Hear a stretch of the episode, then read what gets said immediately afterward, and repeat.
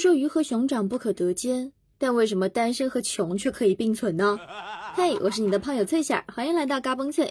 说到跳水女皇，大家都知道这个代号指的是郭晶晶。而最近她在直播当中表示自己特别羡慕一位跳水运动员，也非常的惭愧。郭晶晶说自己跳了二十年的水都没跳出过这么多满分。而这位被郭晶晶羡慕的跳水运动员就是全红婵。这位来自广东的十四岁跳水小将，是本次东京奥运会中国代表团最小的奥运冠军。在十米跳台比赛当中，上演了一场惊艳世界的水花消失术，五跳之中三次。次满分，总分高达四百六十六点二分。她不仅夺得了冬奥会跳水女子十米台冠军，更加创造了奥运会这个项目的历史最高分。而这位年轻的奥运冠军，其实性格特别的有意思。当全红婵在完成最后一跳以后，教练高兴的把她直接给举起来。事后主持人问她被举起来是什么感觉，她说：“我感觉胳肢窝好痛哦。”而当我们对这位天才少女的了解越多，就越心疼他。通过采访，我们知道全红婵最大的心愿是能够拿了冠军，可以为妈妈去治病。全红婵的家庭条件并不是很好，她最喜欢吃的食物是辣条，从来没有去过动物园，也没有去过游乐场，因为没有钱。但全红婵拥有过两次幸运，第一次是在二零一四年，当时身高只有一米二的她，在湛江某个农村基层小学立定跳远，跳了一点七六米，因为她特别强的爆发力，被体校的跳水教练选中，从而走出了村庄。第二次是因为奥运延期，二零零七年出生的她才得以达到奥运跳水的最低年龄，从而出征东京，走向大众。在本届奥运会之前，他从来没有参加过任何大型国际赛事，甚至进入国家队都还没有满一年。在奥运会国内选拔赛时，比赛的五个动作，他还是比赛前三周才学会的。他喜欢玩游戏，但会因为还未成年，只能玩一小时而觉得不过瘾。他爱吃辣条，梦想是开一间小卖部。参加奥运是为了挣钱给车祸落下顽疾的妈妈治病。我们说她是一个十四岁可爱的小女孩，同时也是一名天才，但天才不足以完全概括她。全红婵起初开始练习跳水的时候，是因为好玩。她自己说学习不好，喜欢玩，以为跳水就可以玩，所以她就去练了。但其实她早就知道跳水没有那么好玩。她是同年龄的孩子里训练最努力的，最能吃苦的。就连训练以严格著称的中国跳水队教练，在接受采访的时候被问到：“你觉得全红婵能吃苦吗？”教练说：“她非常能吃苦。”他对训练的态度是同年龄同一批的运动员里面最投入的。他每次训练都是全力以赴的去把自己的能力表现出来，训练态度非常认真。全红婵每天要在路上跳两百个到三百个之间，在水上跳一百二十个左右。教练说他最大的挫折就是第二次奥运选拔赛，他的二零七 C 没有跳好，然后他就回来苦练，几乎天天练。比如以往是每天练五个，他后来就练五到十个，然后克服了这个问题。全红婵自己也说了。回去天天跳，天天跳，一天起码有五六个或者六七个，有时候还会十个十个的来跳，把我累的。也感谢他的天分和他的努力，让我们在东京奥运会的赛场上认识了一位这么年轻的选手。也因为他的努力，现在妈妈的医药费不用愁了。网上也传言说，当地企业向他的家里捐赠了一套房子、一个商铺以及二十万的现金。还有网友知道他爱吃辣条，乘车乘车的送到他的家门口。而对于这件事儿，全红婵的父亲却对记者表示，有一天确实是有人拿了二十万，让我拿着花跟他拍个照片，我就说拍照片就可以，那个钱你先拿开，我不要钱。要是你有心来，我就领你的心，领你的花，和你照个照。这么大老远跑来，这个是人之常情。而至于网传的房产和商铺，全红婵的父亲也说说了，他根本都不懂他的房子在哪里，也没有去看过，也没有理过他们。父亲全文茂强调说：“我也感谢他们有心来，但我真的什么都没拿到，我一分也没拿。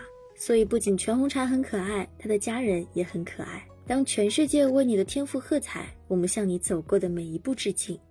那大家有没有感到过好奇，为什么跳水运动员能够把水花压得那么好呢？”其实，在一九零四年的时候就已经设立了跳水项目，但是一直到七十年代，压水花的技术才开始出现。压水花的原理是这样的：当我们以楔形姿态进入水面的时候，水在手臂还有相邻水的挤压下，就会朝着压强最小的斜上方逃逸。也就是说，如果你入水的时候手的姿势像一个锥子一样，那么水花就会很大。但当我们垂直翻掌入水时，水受力向两侧扩散，一部分挤压向上的水被高速运动的人体带着向下，水花就被压住了。所以其实压水花是有一些手势的。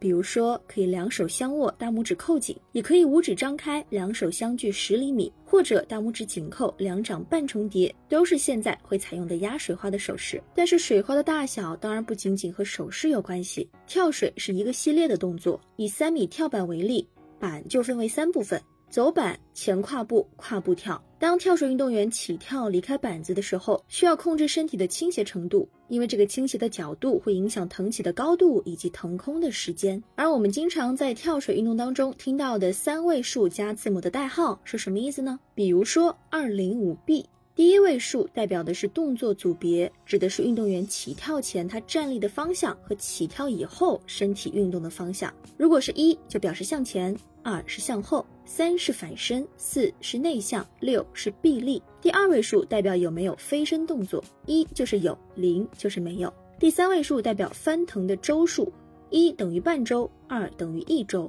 以此类推，五就是两周半。而字母代表跳水运动员空中的姿势，A 代表直体，B 代表躯体，C 是抱膝，D 是任意姿势。所以，我们经常听到的二零五 B 就是以躯体姿势向后翻腾两周半。而经常在跳水比赛当中听到的难度系数又是怎么划分的呢？难度系数主要分为五个方面：翻腾周数、转体周数、空中姿势、入水面向、动作组别。一般来说啊。翻腾周数越多，难度越高，因为翻腾周数增多了以后，就会减少运动员入水的准备时间，可能运动员需要在不到一秒的时间内调整姿势来压水花。想要水花小，除了之前说到的手势之外，还需要双脚绷直，膝盖打直，臀肌收紧，背部挺直，并且还要将自己的身体方向调整为运动方向，这样入水才能达到最好的效果。而我们可能以为，当运动员入水之后，这一套跳水动作就完成了，其实并不是的，还有水下的滑行动作。运动员入水之后需要双臂滑行，髋部入水以后做翻滚或者铲勺的动作，也是最近大家特别喜欢的全红婵入水之后的翻滚动作，干脆利落。只有这一整套的动作全部完美完成，才能得到一个很好的分数。我一直都是以为中国运动员是趁水不注意跳下去的，没有想到他们这么厉害，才能做到这种我下饺子水花都比这个大的效果。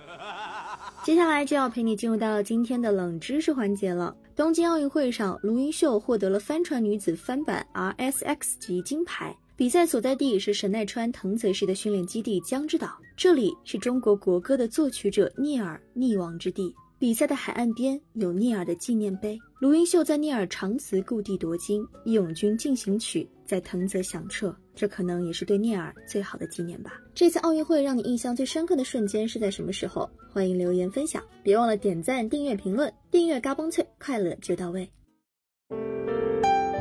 小世界。